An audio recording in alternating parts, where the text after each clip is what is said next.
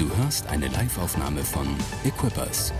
Kirche anders als du denkst. Weitere Informationen findest du auf mainz.equippers.de. Wir sind in der Serie Summer Vibes, was nicht so wirklich eine Serie ist, sondern quasi so ein Ausdruck, eine Expression von dem, was im Sommer so abgeht. Und wir hatten da eigentlich bisher ganz witzige Themen. Und ich habe jetzt gesehen, die Predigt von letzter Woche heißt Alles oder Nichts. Ähm, also ich glaube, wie habe ich sie genannt? Irgendwie anders, aber ich habe das jetzt irgendwie versucht, es immer von den Leuten dann nochmal so neu click, clickable, äh, oder wie man sich das nennt, auswerten zu lassen und was man dann möglicherweise noch ändert hinterher. Und ich hoffe auch, dass wir diesmal für diesen Sonntag einen neue, neuen Predigttitel bekommen nach der Predigt, weil die heißt nämlich, woher kommt eigentlich der ganze Scheiß? Ja, so, so mein Arbeitstitel von der Predigt. Und ähm, ich, ich muss mich entschuldigen für alle die, die das Wort, das SCH-Wort niemals hören wollen und die, äh, die eigentlich nach rausgehen, wenn sie das hören. Aber äh, das, ist der, das ist der Predigttitel. Und das ist eine gute Frage, wie ich finde. Woher kommt eigentlich der ganze Scheiß? Wo kommt der eigentlich her? Ich meine, all diese Probleme, all diese Schwierigkeiten. Ich meine, wir haben einen Krieg in Europa wieder. Wir haben irgendwie Energieprobleme. Wir haben Identitätsprobleme, Gerechtigkeitsprobleme. Wir Leute wandern aus. Leute werden nicht gerecht behandelt, bekommen nicht das, was sie wollen und was sie brauchen. Und wir fragen uns, woher kommt das eigentlich alles? Wieso haben wir diesen ganzen? Und wir haben manchmal den Eindruck, wir könnten diese Probleme einfach, wenn wir alle Leute, die nicht gute Meinungen haben, nehmen würden und sie irgendwohin auf eine Insel auslagern, dann wäre alles Paletti. Das ist immer manchmal, was ich denke, was die Leute denken. Wenn wir einfach alles auscanceln in unserem Leben, alle Stimmen leise machen, dann ist alles gut. Und ich fürchte fast, das wird nicht funktionieren. Und ich glaube, dass du das auch nicht wirklich glauben kannst. Aber woher kommt das eigentlich? Woher kommt diese, woher kommt dieses Böse? Woher kommt diese Dinge, die uns irgendwie, die, die uns das Leben so schwer machen? Woher kommt dieser ganze Mist? Um mal nicht das Wort zu, zu sehr zu benutzen, die ganze Zeit über. Da komme ich mir ein bisschen komisch vor. Aber, und wir haben darüber gesprochen, die letzten Wochen, dass da etwas in uns lauert, dass da ein Verlangen in uns ist, was nicht aufhört. Ein Verlangen nach mehr. In jedem einzelnen Menschen ist es drin. Und es ist tief in uns hineingewoben. Es ist nicht nur, dass es, wie soll ich sagen, dass, dass es unsere Persönlichkeit ist. Wir sind halt so eine Persönlichkeit, die gerne mehr hätten, sondern es ist, es ist wie ein göttlicher Abdruck. Es ist wie ist es wie ein Loch in unserer Seele, ein nicht endendes schwarzes Loch, was alles ansaugt, was es bekommen kann. Und ich dachte, wir haben darüber letzte Woche auch schon gesprochen. Und ich habe auch gedacht, diese Woche würde ich, glaube ich, auch noch mal gerne darüber reden, um einfach mal zu schauen, wo kommt es eigentlich her, dass wir uns andauernd so viel selbst antun, dass wir uns selbst auch komische Dinge antun, dass wir anderen uns zumuten und unseren Quatsch, den wir manchmal, unsere Lügen vielleicht unseren Betrug, unseren Diebstahl, unseren, wenn wir anderen Menschen über den Tisch ziehen. Wieso machen wir das überhaupt? Was ist da los mit uns? Was passiert da eigentlich mit uns? Und manchmal sagen wir, sorry, habe ich nicht so gemeint. Die Wahrheit ist, wir haben es so gemeint. Hm. Kennst du das? Sorry, habe ich nicht so gemeint. Du hast, du hast gemeint, du wolltest nicht erwischt werden. Das ist, was die meisten meinen, habe ich nicht so gemeint. Aber gemeint hast du es so. Und die Frage ist, woher kommt das? Was ist da passiert? Und ich würde gerne darüber etwas lesen, weil Jesus hat darüber gesprochen. Und ich glaube, dass es uns hilft, das besser einzuordnen und zu verstehen, woher kommt Veränderung? Woher kommt echte Veränderung? Weil wir alle suchen doch danach und wir merken, in der einen oder anderen Stelle, wo wir mehr brauchen und uns gar nicht zügeln können und das mehr unbedingt haben wollen und deswegen komische Dinge tun, da brauchen wir Veränderung. Oder da, wo wir zu wenig haben, da, da, und wir, wir wissen einfach nicht, wie wir es wie handeln sollen. Und dann dann lesen wir Bücher, wie wir alles verändern können. Jedes Jahr umso mehr hören Podcasts und all das, um festzustellen, Veränderung ist ganz schön schwer. Gar nicht so einfach. Und ich möchte, möchte mit dir darüber, was heißt mit dir, ich will dir nicht mit drüber sprechen, ich möchte darüber predigen, ich möchte eigentlich Jesus, Jesus zu Wort kommen lassen und ich hoffe, dass sein Wort etwas heute Morgen in deinem Herzen tut und du sagst, huh, Gott, Gott versteht es, Gott sieht es. Gott hat es. Und er, er weiß, was das Problem ist, also hat er auch die Lösung. Amen. Und ich lese euch mal vor aus Matthäus, nee, Markus 7, hab mich kurz verlesen, Markus 7, 14 bis, bis 23, das lese ich euch mal vor. Jesus, dann rief Jesus die Menge zu sich, hört alle genau zu, sagte er, und versucht es zu verstehen. Das ist ein guter Anfang, so nach dem Motto, komm mal alle her und versucht es zu verstehen. Vielleicht hat er noch ganz langsam gesprochen und versucht es zu verstehen. Das ist so für, okay, jetzt geht's los. So. Der Mensch wird nicht durch das unrein, was er ist, er wird unreich, unrein durch das, was er sagt und tut. Das ist alles, was er gesagt hat. Und dann ist er wieder gegangen. Und dann heißt es, als Jesus sich von der Menge zurückzog und in ein Haus ging, fragten ihn seine Jünger, was er denn mit dieser Aussage gemeint habe. Er hat gesagt, ja, wir haben das schon jetzt gehört, was du gesagt hast, Jesus. Aber so, was du genau damit meinst, also tut mir leid. Du hast zwar gesagt, wir sollen es verstehen und du hast auch langsam gesprochen. Cool. Aber ja. Dann Vers 18, pass auf. Versteht ihr es denn auch nicht?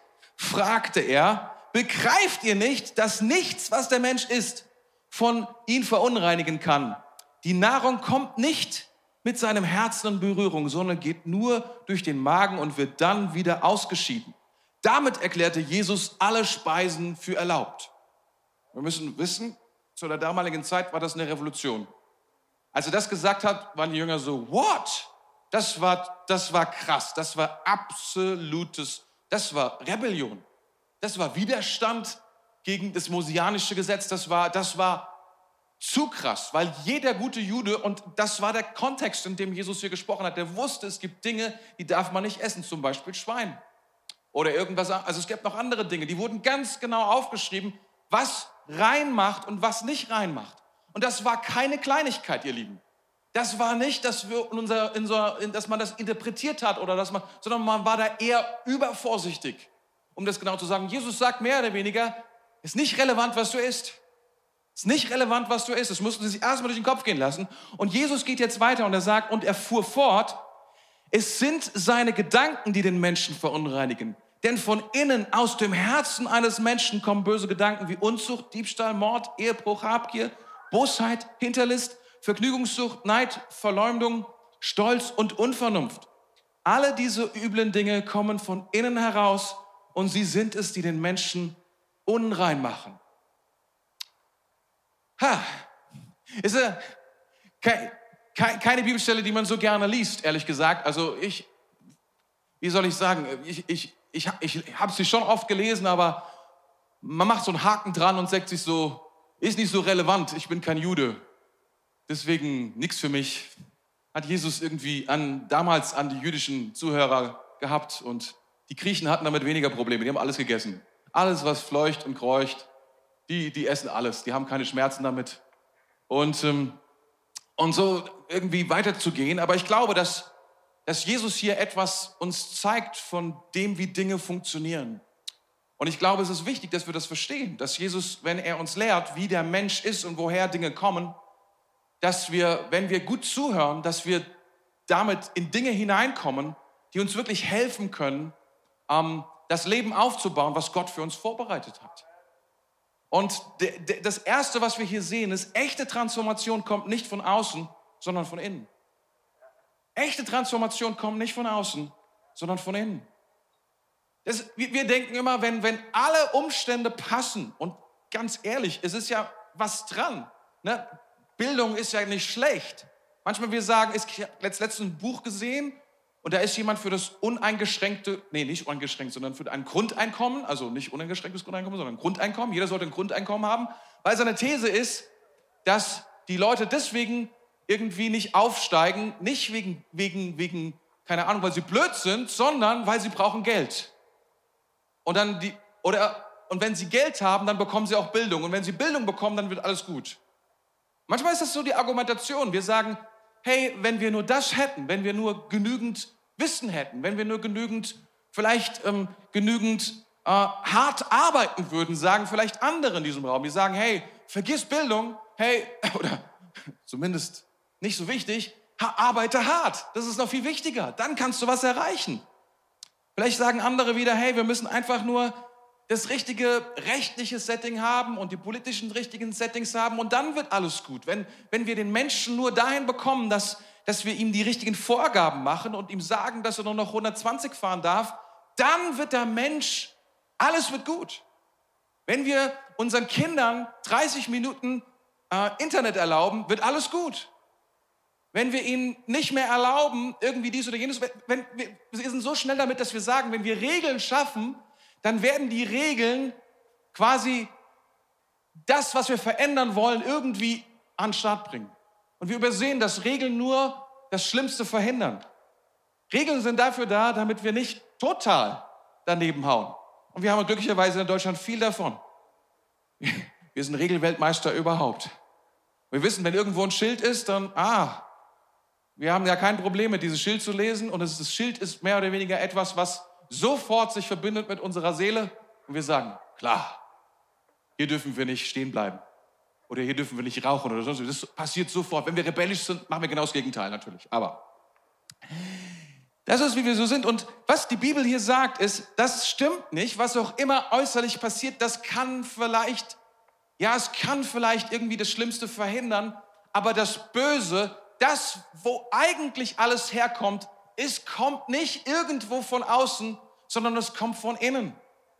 Es kommt aus dem Herzen des Menschen. Kannst du dir das vorstellen? Ich meine, die Leute sprechen darüber, es gibt solche, die, die Superbösewichte. Ja, das ist so Putin, Hitler, keine Ahnung, was es noch so alles gibt, wo du sagst, das sind, die, das sind sich alle einig, das sind die bösesten überhaupt. Was ein Glück, die sind schuld an dem allen. Und und wir, wir, wir sind froh, dass wir das irgendwie auslagern können an andere Personen, von denen wir sehr, sehr sicher sind, dass alle anderen auch mit uns einer Meinung sind. Dass das ganze Böse kommt aus deren Leben heraus. Das Schockierende an dieser Bibelstelle ist, dass Jesus sagt, nee, nee, nee, du verstehst nicht. Es kommt nicht von außen. Es kommt von innen. Weißt du, du kannst, du kannst zwei Leute auf eine Insel sperren und du kannst davon ausgehen, dass es dort irgendwann Stress gibt. Und das sind die besten Menschen, die es gibt. Die haben hervorragende, die sind ganz tolle Menschen. Du kannst davon ausgehen, irgendwann bauen sie eine Kirche und weil sie zu zweit sind, auch noch eine zweite Kirche. Kirchentrennung. Das war ein Witz. Ich sehe schon, ich bin ein bisschen zu intensiv heute Morgen. Das ist auch ein ernsthaftes Thema, muss man schon sagen. Aber seht mal, das, das, ist das, das ist das Ding. Und die Quelle des Bösen, das ist, was Jesus sagt. Die, das Herz ist, unser Herz ist wie eine Tür für das Böse, was in uns hineinkommt und dann von, von dem, wer wir sind, in das Leben hineinquillt. Ich will mal so schockierend sein, ich weiß nicht, wer es hören kann, aber stell dir das Schlimmste vor, was du so liest in diesen Tagen. Und es ist so, dass man, unsere Reaktion häufig ist, das ist ja scheußlich, es ist ja furchtbar. Das ist ja absolut unvorstellbar und abartig. Ich will dir heute Morgen sagen, ich glaube, dass uns Jesus hier sagt, das ist auch in deinem Herzen. Auch das ist in deinem Herzen. Du hattest bloß noch keine Gelegenheit dazu. Die Umstände haben dir das nicht erlaubt. Und vielleicht hat jemand die ganze Zeit zugeguckt. Und viele von uns tun bestimmte Dinge deswegen nicht, weil andere zugucken. Weil es Regeln gibt, die uns einfangen, weil wir wissen, oh, wenn wir das tun, haben wir ein Problem. Dann kommen wir ins Gefängnis oder wir sind irgendwie raus oder die Leute mögen uns nicht mehr oder was auch immer. Aber ich bin davon überzeugt, von ganzem Herzen, dass Jesus recht hat, dass wir erschrocken, zu Recht erschrocken sein dürfen darüber, was in unserem Herzen drin ist, was möglich ist, was wir tun unter, unter gewissen Dingen, dass es etwas ist, was uns was uns dahin bringt. Das ist furchtbar. Das bedeutet, du kannst es nicht verändern, indem du äußere Regeln aufstellst. Du kannst Dinge nicht verändern, indem du Menschen noch so viel Schlauch, Schlauigkeiten gibst und so weiter und noch so viel Aufklärung und noch so viel was auch immer. Warum? Weil das Böse kommt aus dem Herzen des Menschen. Das ist furchtbar zu hören, ich weiß. Ich hoffe, du kannst noch. Heute Morgen, seid ihr noch da? Oh Mann, ey. Du denkst wahrscheinlich, oh, warum bin ich heute Morgen gekommen? Escher, bist du liegen geblieben. Der schlechte Vibe, den wir immer verantwortlich machen auf den Partys, wo wir sind, wo alle schlecht drauf sind, seien wir ehrlich, der kommt von da. Weißt du, wenn du irgendetwas, eine Company verlässt und zu einer anderen gehst, weil das dort so übel war, du nimmst dich selbst mit, bedenke das. Wenn du eine Kirche ver ver verlässt und eine andere gehst, du nimmst dich selbst mit. Das ist in deinem Herzen drin, das ist in unser in allem Herzen drin. Es ist schockierend. Ich habe diese Geschichte vielleicht schon mal erzählt und es mag dich total aus, dem, aus den Bahnen werfen, aber ich stand dort und ähm, in, in, in, im Süden von Polen, in diesem Konzentrationslager, es, war, es ist über 20 Jahre her, und ich habe das besucht mit einer Gruppe von Menschen und wir haben uns die, die Gräueltaten angesehen, wozu Menschen fähig sind. Und wir haben angefangen zu beten und wir haben zusammen Gott gepriesen und wir haben einfach um Vergebung gebeten, obwohl wir nichts damit zu tun hatten. Das war schon sehr merkwürdig. Trotzdem war es so, weil ich eine Sache plötzlich wusste in meinem Herzen und das hat mich so weggehauen. Du hättest mitgemacht. Weißt du, so leicht zu sagen, ja, wir hätten auf keinen Fall, wir, nein, nein, wir sind so aufgeklärte Leute. Das ist, ich wusste, das ist alles Bullshit. Mein Herz, mein Herz ist so böse, ist so, ist so aufgeschmissen. Ich weiß nicht, welche Umstände dazu. Ich habe nur gesagt, danke Jesus, dass ich das nicht getan habe, weil ich wurde nicht geboren zu dieser Zeit. Und ich hatte nie diese, bin nie in, diese, in diese, dieses Problem reingekommen, niemals. Und ich war so dankbar dafür, aber ich wusste im selben Augenblick, Schre das Schrecken dieses Ortes ist etwas, was in meinem Herzen liegen könnte. Die Transformation von uns allen, sie beginnt nicht damit, dass wir anfangen, uns äußerlich nice zu gebärden und gute Sprache alleine zu sprechen und so weiter. Das ist nicht schlecht. Es ist auch nicht schlecht, dass man sich gut benimmt oder so etwas. Es ist alles nicht verkehrt. Aber wenn wir wahre Transformation suchen, dann müssen wir anfangen an dem Ort, wo die Dinge herkommen. Und das ist in dem tiefsten Innersten von uns. Und zwar an dem Ort, wer du bist. Woher dein Sein kommt, mit wem Gott redet, ist mit deinem Herzen. Mit deinem Herzen. Ich, darüber, ich muss darüber noch ein bisschen sprechen. Ich merke schon, heute Morgen, ihr seid ein bisschen leise, macht aber nichts. Macht nichts. Ist gut, kann ich mehr reden. Weißt du, das Herz ist nicht, es ist in der Bibel, es ist ein, ein besonderer Ort. Es ist nicht der Ort meines Verstandes. Weil hier steht ja, die Gedanken in meinem Herzen. Das ist eine merkwürdige Formulierung. Wie Gedanken in meinem Herzen. Wir wissen doch alle, gedacht wird beim Gehirn, oder? Die Gedanken kommen doch daher. Und ich glaube, dass es heute ziemlich ähm, üblich ist zu glauben, dass unsere Persönlichkeit und der, wer wir sind, aus unserem Denken herauskommt. Ich glaube, das ist, das ist so ein bisschen die Idee, wer wir sind, kommt aus unserem Denkvermögen heraus und wie unser Gehirn funktioniert. So, das ist so ungefähr die Idee. Die Bibel sagt das aber nicht. Die Bibel sagt, Denken ist eine Sache. Mit was du denkst, dass du ein hervorragendes Instrument hast, dass du ein Tool hast, dass du ein Organ hast, mit dem du denken kannst. Aber definieren, wer du bist, was du willst und was deine Werte sind, ist ein anderer Ort. Das ist dein Herz. Weißt du, wenn du dich mit künstlicher Intelligenz ein kleines bisschen beschäftigst, also mit AI, Artificial Intelligence, dann ist man ziemlich beeindruckt, was man da so erwarten kann und was es für Dinge gibt. Und ähm, ich habe jetzt letztens gelesen, weil ich finde, ich, ich, ich, ich, ich, ich wollte mir einen Tesla kaufen und die haben keine Verkehrsschildererkennung. Verkehrsschildererkennung, vielleicht kennst du das, so Autos haben das, die können, weil es ist für mich sehr, sehr praktisch, weil ich fahre gerne schnell und wenn das Auto erkennt, wie schnell du fahren darfst, dann kann es dir das quasi anzeigen und dich warnen, wenn du zu schnell bist. Das ist eine super Erfindung und das funktioniert in meinem Auto, funktioniert das super. Ich bin ganz begeistert und ich habe gelesen, das geht im das geht im Tesla nicht so gut. Und da habe ich, hab ich mir Sorgen gemacht, gedacht, das ist keine gute Idee. Ich, ich, ich, ich finde meinen Führerschein großartig, will den nicht so gerne verlieren. Und ich, ich sagte ja bereits, mein Herz. Ne? Und ähm, ja, ich, ich habe dann darüber nachgedacht, wie das eigentlich funktioniert und warum, was ist das Problem eigentlich? Warum hat Tesla das? Und dann habe ich die Geschichte gelesen, die wollten das nicht bezahlen, das kommt vom deutschen Hersteller. Und jetzt machen die es selber. Und dann habe ich einfach weitergelesen, wenn man vom einen zum anderen kommt, was ist das überhaupt? Und ah, das ist künstliche Intelligenz. Worum, worum geht es dabei? Es geht einfach dabei, dass mit der Kamera erkannt wird, das ist das Schild und es bedeutet das. Und wenn man, kurz, kurz gesagt, ist eine Mustererkennung. Es wird einfach ein Muster erkannt und dieses Muster sieht so aus wie ein 100er Schild. Dieses Muster jetzt hört sich das super einfach an. Das Problem ist, ein 100er Schild steht, ist je nachdem, wo man fährt, immer in einem anderen Winkel, in einer anderen Sonne, mit anderen Farben, ist manchmal auch verdreht und so weiter und so fort. Es hat immer eine andere Perspektive. Verstehst du? Es hat immer eine andere Perspektive. Und Mustererkennung geht einfach hin und ist quasi darin besteht die Intelligenz, dieses Muster in allen Umständen, unter allen Umständen zu erkennen und zu sagen, auch unter diesen Umständen ist es halb verschoben, halb verrostet und die Farbe ist abgesplittert, aber es ist immer noch ein Hunderter-Schild. Wir mit unseren, mit unseren unglaublichen Gehirn erkennen das sofort. Und das ist wahnsinnig aufwendig und das ist künstliche Intelligenz und das kann man ziemlich weit treiben, so etwas, so dass zum Beispiel künstliche Intelligenz in der Lage ist, ein Sprachmuster zu erkennen und in dem Sprachmuster zu erkennen, was es bedeutet. Und davon dann abzuleiten, was man daraufhin antworten könnte.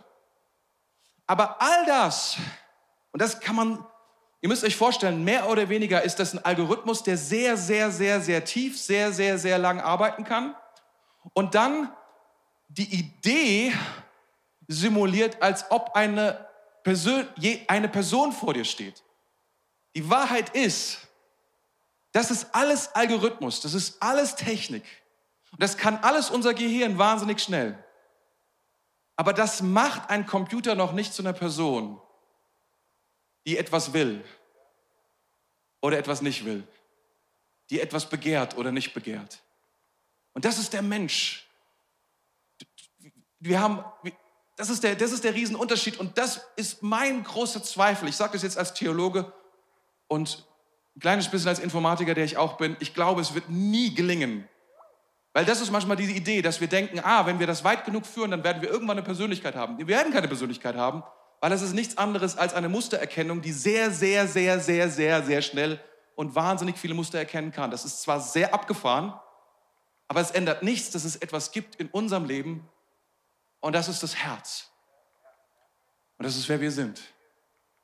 Und das ist, was Gott ansprechen kann. Und das ist, was Gott verändern kann. Und das ist, das ist der ethische, das ist wer, das ist, wo die Verantwortung unseres Seins liegt. Ein Computer hat keine Verantwortung seines Seins, niemals. Never ever.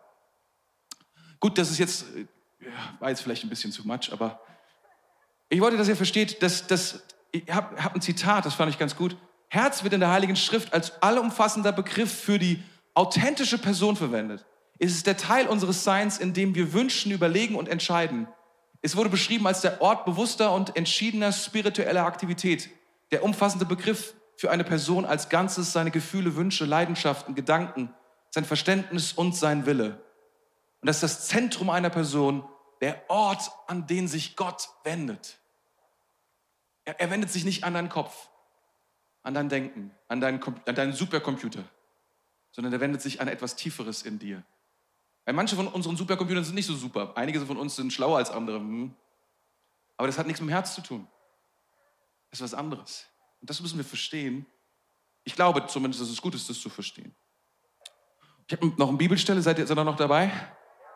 Jesaja 29, 13, weiter spricht der Herr, weil sich dieses Volk mit seinem Mund mir naht und mich mit seinen Lippen ehrt, während es doch sein Herz von mir hält und ihre Furcht vor mir nur angelerntes Menschengebot ist. Das ist was Mustererkennung. Ihr habt die Muster erkannt, wie man sich fürchtet. Ihr habt erkannt, wie man sich verhält, wie man äußerlich fromm ist. Ihr seid wie eine KI. Aber ich, der Herr, schaue aufs Herz. Ich, der Herr, achte auf das, was da drin ist. Und darum geht es mir eigentlich. Nicht um dein frommes Getue, nicht um dein Gequatsche, nicht um dein freundliches Bla bla bla, nicht um dein Sonntagsgesicht. Mir geht es wer du wirklich, wirklich bist. Und Jesus ist hier sehr ernst und sagt, es geht, ich will, dass es versteht. Er sagt es zuerst zu, Großen, zu, der großen Menge und dann sagt es zu seinen Jüngern, sagt, habt ihr es noch einmal noch nicht? Ihr seid unverständig. Das sind zwei Worte, die echt blöd sind. Unverständig und ihr seid unrein. Zwei Beschimpfungen von Jesus an einem Tag, in einem Gespräch. Schon hart. Muss man sagen. Und er sagt, das, das ist was, das, das, das, jetzt könntest du sagen, sind Menschen also einfach nur böse? Und meine Antwort wäre, hm, so einfach ist das nicht. Es stimmt, dass das Herz der Ursprung ist für das Böse, auch das Böse in dieser Welt. Das meiste Böse in dieser Welt kommt nicht von außen, sondern kommt aus den Menschen heraus. Aber wir sollten niemals menschenfeindlich werden, weil Gott liebt diese Welt und er liebt den Menschen so sehr. Und da ist etwas in jedem von uns, was sich wünscht, dass es anders sei. Das Problem ist, dass mit dem Wünschen, dass es anders sei, ist es manchmal, dass es so läuft, dass wir es nur verdrängen, wer wir sind. Das hilft gar nichts. Wir, wir, wir schieben nur zurück und, und leben ein Leben in der Verdrängung der Bosheit unseres Herzens. Das ist nicht gesund und es kommt irgendwann raus, weil es ist da. Kennst du Menschen, die ihr ganzes Leben lang wunderbar freundlich waren und wenn sie alt werden und, so, und absonderlich plötzlich ganz, ganz komische Menschen werden? Irgendwann fällt dieser intellektuelle Schild weg und das Herz fließt, als ob. Und plötzlich ist der Mensch nur noch nackt vor dir und er kann sich nicht mehr verstecken hinter dem, was er, hinter dem Schild, den er sich gebaut hat. Mein Gebet ist es, dass Gott mein Herz so sehr verändert, dass wenn das alles irgendwann mal in meinem Leben, äh, Gott sei davor, wegfallen sollte durch irgendeine Krankheit, dass in meinem Leben nicht dass, dass Gott so viel in meinem Leben schon verändern durfte, dass nicht die ganze Verquertheit meines Seins herauskommt und die Bosheit, sondern dass, dass etwas von dem, was Gott transformiert hat, rauskommt. Deswegen, ich, ich, ich wäre super vorsichtig.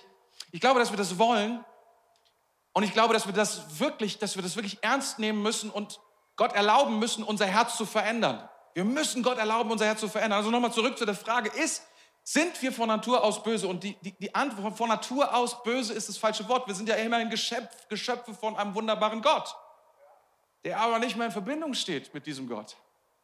Und deswegen kommt etwas in unser Leben hinein. Und wir können es gar nicht, wir können gar nicht anders, als das, was gut war, plötzlich schräg wird, weil Sünde bedeutet, Ziel, das Ziel zu verfehlen.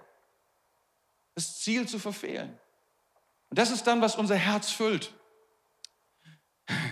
Wisst ihr, unser Herz ist, wenn du so willst, wenn, wenn es positiv ist, eigentlich fehlt ihm etwas. Aber wenn du es andersrum anschaust, dann ist es infiziert, unser Herz ist infiziert mit Gottlosigkeit. Unser Herz will es alleine tun. Unser Herz sagt, ich will nicht, dass Gott da drin ist. Ich will es selbst machen. Ich will, ich will selbst bestimmen. Ich will selbst mir die Dinge holen, die mir gefallen und all diese Dinge. Und aus dieser diese Gottlosigkeit wirft uns zurück auf unser Ego, unser Ich, unser Ich muss mich selbst um mich kümmern. Und das ist diese Kraft, die das Herz, die Bosheit des Herzens antreibt, dass es nur noch um mich geht, weil wenn ich mich ja nicht um mich kümmere, wer tut sonst? Und das ist das Ding, was es so verrückt macht. Ich würde nicht sagen, es ist, ich würde, so, ich würde es nicht so definieren, aber ich, ich, ich hätte einen gesunden Blick auf Menschen und einen realistischen Blick auf Menschen. Ich liebe Menschen, Gott liebt Menschen. Aber wir sind fähig zu so viel Sachen, die uns nicht, die uns manchmal nicht möglich scheinen. Wir brauchen Gott. Wir brauchen Gott und seine Kraft an diesem Ort. Sonst sind wir, sonst sind wir dem ausgeliefert. Und, der, und dem Selbstbetrug vor allen Dingen. Wenn wir doch selbst glauben, dass wir gut sind. Na, ich bin, die, ich bin die rühmliche Ausnahme. Ich bin ganz okay. Es gibt nichts Schlimmeres als ich bin ganz okay. Das Mittelmaß ist die größte Lüge, weil keiner von uns würde so einfach glauben, ich bin der, der böseste Mensch der Welt. Da gibt es nur ganz wenige von uns, die das glauben. Das ist eine Lüge, die ist leicht zu durchschauen. Teufel. Nee, nee, nee, da gibt es andere. Guck mal, hier, Putin, Nordkorea, Kim Jong-un, wie sie alle heißen oder die Chinesen oder whoever. Aber wir können uns auch nicht die Lüge erzählen, dass wir die besten Menschen der Welt sind. Weil da haben wir dann auch so schon unsere Zweifel dran und sagen, naja, da gibt es dann schon immer mal Beispiele, die uns einfallen. Aber die Lüge des Teufels ist die Anleihe an der Wahrheit, die uns sagt, oh, was Joe, geht so gerade eben durch. Besser als der Durchschnitt, würde ich sagen, oder? Das reicht doch schon. Wir alle wollen doch so, wir wollen, wir, wir, wir, wollen alle nicht viel Geld verdienen. Nur ein bisschen mehr als der Durchschnitt. Oder einen schönen Urlaub, ein bisschen besser als der Durchschnitt. Und damit kriegt er uns, und das ist eine Lüge, weil es stimmt nicht. Unser Herz ist verdorben. Und wenn wir das haben, dann sind wir in der Lage, Gott einzuladen und zu sagen, weil es so ist, brauchen wir Jesus, wir brauchen Vergebung, wir brauchen diese Kraft der Gnade. Amen. Okay, jetzt sind wir noch acht Minuten und ich habe noch 14 Punkte.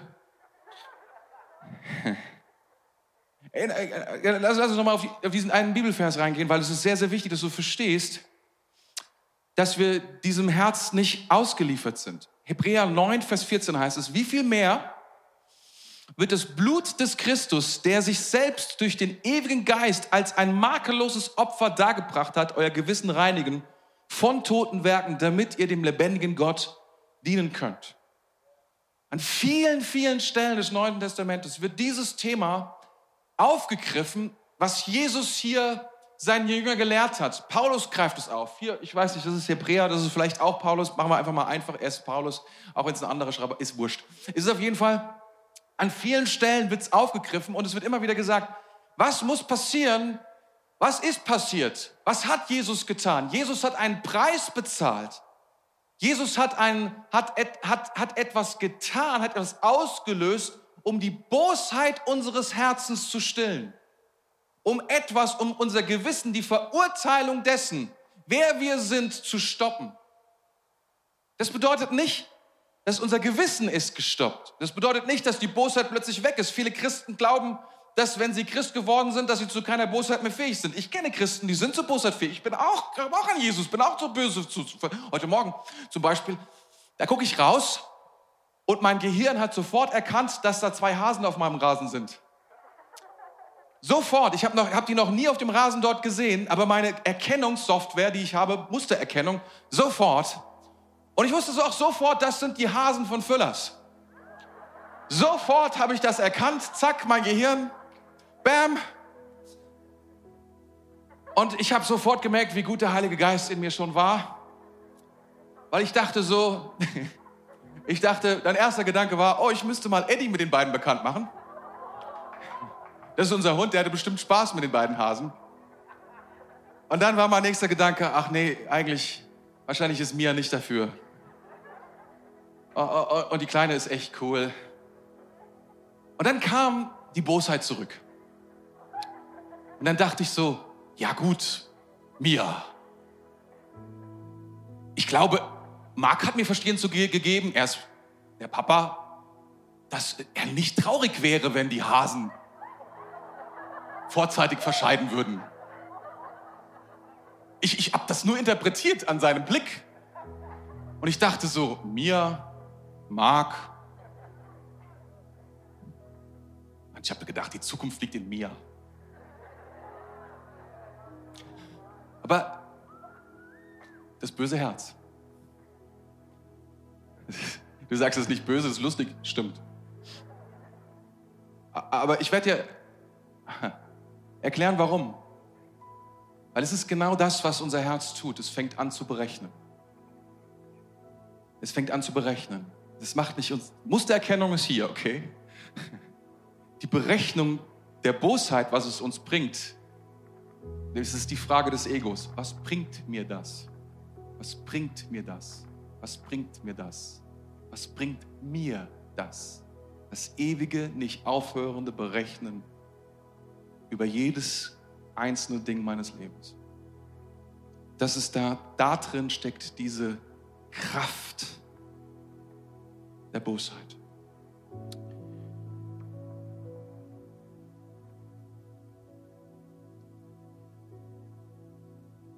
Wisst ihr, das Schlachtfeld unseres Lebens ist nicht irgendwo da draußen in den Umständen zu sehen zuallererst. Das Schlachtfeld der Veränderung sind unsere Gedanken. Jesus hat gesagt, und er fuhr fort, es sind seine Gedanken, die den Menschen verunreinigen. Denn von innen aus dem Herzen eines Menschen kommen böse Gedanken. Und dann werden zwölf Gedanken aufgezählt. Es nennt sich, in der Theologie nennt sich das Lasterkatalog. Das ist witzig, gell? Lasterkataloge. Es gibt auch Tugendkataloge und Lasterkataloge in der Bibel. Das sind einfach Kataloge von haufenweisen Worten, die Laster sind, die einfach Sünden sind. Und ähm, hier, Jesus nennt hier zwölf Gedanken, die wir denken. Und ich habe mir die angeschaut und habe so gedacht, oh ja, ja, kann man mit den ein oder anderen Sachen identifiziert man sich schnell, mit anderen nicht. Also zum Beispiel mit Mord habe ich wie, ah, heute Morgen schon, wie gesagt, die beiden, nee, die, ähm, aber wisst ihr, die, ich habe gedacht, und Gott hat mich dann mit, mit reingenommen, hat gesagt, na, du glaubst, dass kein Mörder in dir steckt. Ich, ich sage so, jetzt, nee, ich habe noch niemand ermordet. Und dann hat er mich gefragt, und wie oft wünschst du dir, dass wenn du dann da bist, dass diese Person nicht da wäre? dann habe ich gedacht so, oh, das ist doch kein Mord. Er hat gesagt, in deinem Herzen schon. Ich habe eine Person geschaffen in deinem Leben und du wünschst dir, dass sie nicht da wäre. Was anderes ist das als Mord in deinem Herzen? Dachte, oh, das ist krass. Das wir mal anschauen. Aber ich habe mir die Liste angeschaut und gedacht, okay, inwiefern hilft mir diese, hilf, hilft mir diese, diese Liste? Und das Interessante, was diese zwölf Gedanken darstellen, sind halt verschiedene ähm, Bedürfnisse meines Herzens oder Begierden meines Herzens, mit denen ich versuche, bestimmte Bedürfnisse auszufüllen. Und das ist alles, was Jesus hier sagt, das sind alles Dinge, die sich in unserem Kopf abspielen. Das ist noch nichts, was wir getan haben. Er sagt, das Böse beginnt nicht allein in der Tat, sondern es beginnt in unserem Kopf. Wir müssen anfangen mit unserem Kopf. Das Schlachtfeld der Veränderung ist in unserem Kopf. Da beginnt es. Und mit Kopf meine ich Herz. Mit Kopf meine ich Herz, mit den Gedanken meines Herzens. Und was hier steht, dieses Wort Gedanken, das hat mich sehr, das hat mich sehr böse Gedanken. Das Wort böse ist nicht so aufregend, das heißt nur Kakos. Das ist eigentlich, kann man sich super gut im Griechischen merken, weil Kacke, Kakos, schlecht. Okay. Ist jetzt, dafür muss man kein Brain sein. Aber die, das Wort Gedanken ist Dialogomos, heißt das. Dialogomos. Und ich hatte mit was anderem gerechnet, mehr mit so etwas Nus oder so etwas, Verstand oder so. Aber das war, bevor ich verstanden habe, dass es Jesus nicht um unseren Kopf ging, die Schlacht in unserem Kopf, sondern die Schlacht in unserem Herzen. Und ihr kennt den Ausdruck Dialogomos vielleicht aus dem deutschen Dialog. Da ist ein Dialog. Ich habe gesagt, Jesus, wenn ich ganz ehrlich bin, zwölf Sünden sind mir zu viel, um sie predigen zu können, weil danach geht es uns allen nicht gut. Weil wenn ich durch bin, gehe ich von der Bühne, alle sind entmutigt und sagen, wie schlecht sind wir. Und dann hat Gott mich erinnert an eine Predigt, die ich gehalten habe. Und da ging es darum, dass Jesus gesagt hat, wo ist euer Glaube? Weil er etwas sah bei den Jüngern und das war Dialogomos. Er sah etwas in den Herzen von Dialogomos. Und Dialogomos ist ist ein Wort und es ist, ist, ist, ist ein sehr abgefahrenes Wort, weil wir sind Dialog. Und wir haben nicht leider die Zeit, nur noch vier Sekunden. Drei, zwei. Who cares, okay.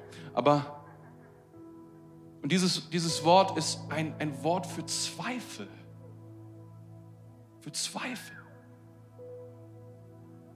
Die Bosheit unseres Herzens entspringt aus dem Zweifel zu Gott. René Descartes hat gesagt, ich, ich, ich denke, also bin ich. Eigentlich meinte er, ich zweifle, denn ich bin. Weil es ist der Zweifel in dem Moment. Er zweifelt ja, dass er, dass er ist. Und deswegen denkt er ja in dem Moment. Und er weiß, dass es ein Zweifel ist. Deswegen weiß er auch, dass er ist in dem Augenblick. Und deswegen könnte man besser übersetzen, ich zweifle, deswegen bin ich. Und da hat er recht.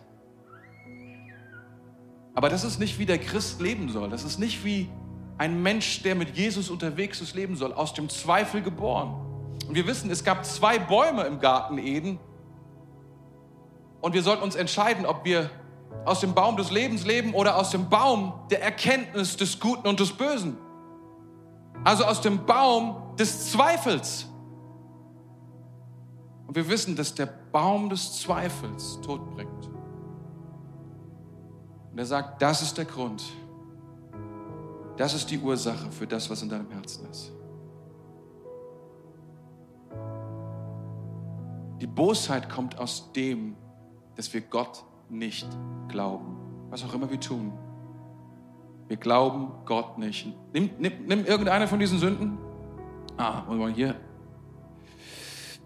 Die Tabelle hat nicht funktioniert. Das war nicht so gut. Nimm Unzucht. Diebstahl oder nimm Unzucht.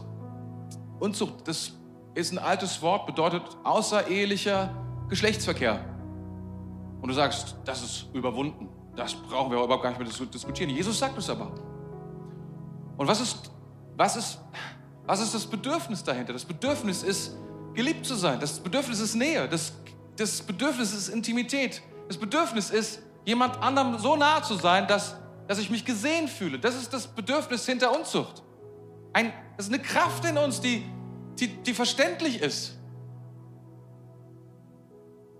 Aber es ist auch der Unglaube dahinter, wenn ich es nicht so tue, wie Gott es sich ausgedacht hat, dass wir Gott sagen, ich misstraue dir, dass du weißt, was ich wirklich brauche. Und bekanntlich hört beim Sex der Spaß auf bei den Christen. Sie sagen, Gott, du kannst mir alles, du kannst mir alles, ich, ich tue alles, was du willst. Hast du Berufung für mein Leben, hast alles, was du willst, aber du darfst mir nicht vorschreiben, wie ich meine Sexualität leben darf. Keinen Fall. Die ist viel zu stark.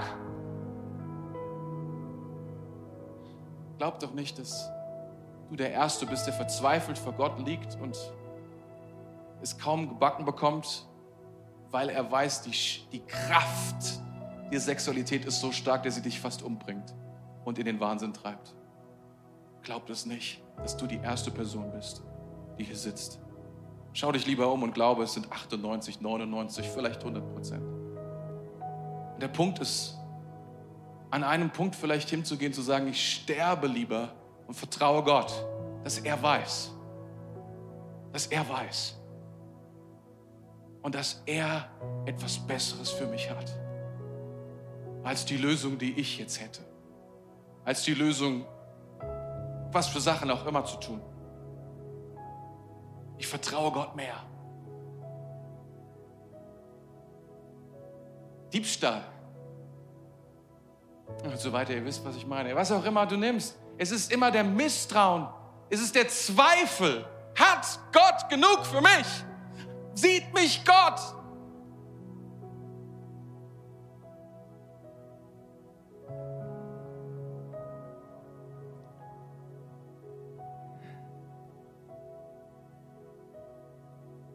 Das sind zwei Möglichkeiten.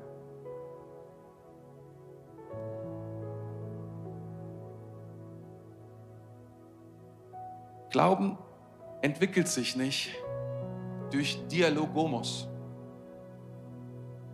Glauben entwickelt sich nicht durch Dialogomos. Glauben entwickelt sich nicht durch die Ratio und das Wissen und das Überlegen und das egoistische Abwägen von dem, was ich brauche. Nicht es entwickelt sich, sondern Glauben entwickelt sich in meinem Herzen durch das Festhalten an Gottes Wort. Durch das Hören und das Festhalten an Gottes Wort. Zu sagen, Gott, du hast gesagt, meine Gefühle sagen was anderes, mein Herz sagt was anderes, meine Verzweiflung sagt was anderes, alles schreit mir zu, jede Kraft in meinem Körper sagt mir, jedes Hormon in meinem Körper sagt mir, das brauche ich, das will ich, das muss ich. Aber Gott, ich halte fest an dem, was du sagst. Denn deine Gnade ist stärker.